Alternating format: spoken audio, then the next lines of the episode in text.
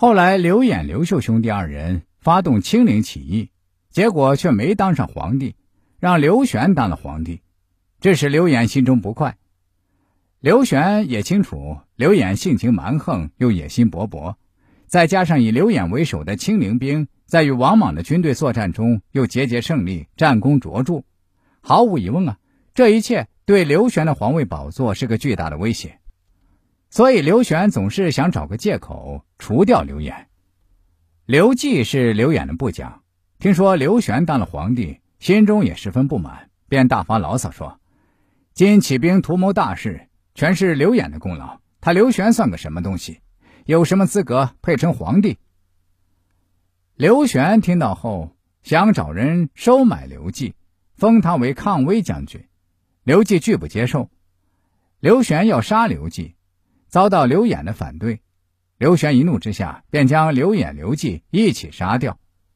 随后，为了斩草除根，便想伺机将刘秀杀掉。刘玄为找借口，便派人去对刘秀宣布诏书，说：“太常偏将军刘秀英勇善战，特封为破虏大将军、武信侯。”还没等刘秀谢恩，接着又宣布说。大司徒刘演一向图谋不轨，常有抗帝之心，所以把他杀了。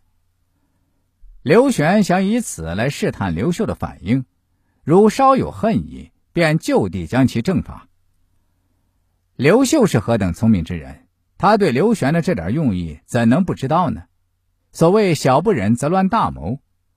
刘秀听完诏书后，极力克制住内心的杀兄之恨，慌忙磕头谢恩说。陛下赏罚甚明，我建功微小，不值一提。皇上如此嘉奖，秀实在受之有愧。兄刘演素有反意，我也常劝他野心必毙，但他就是不听。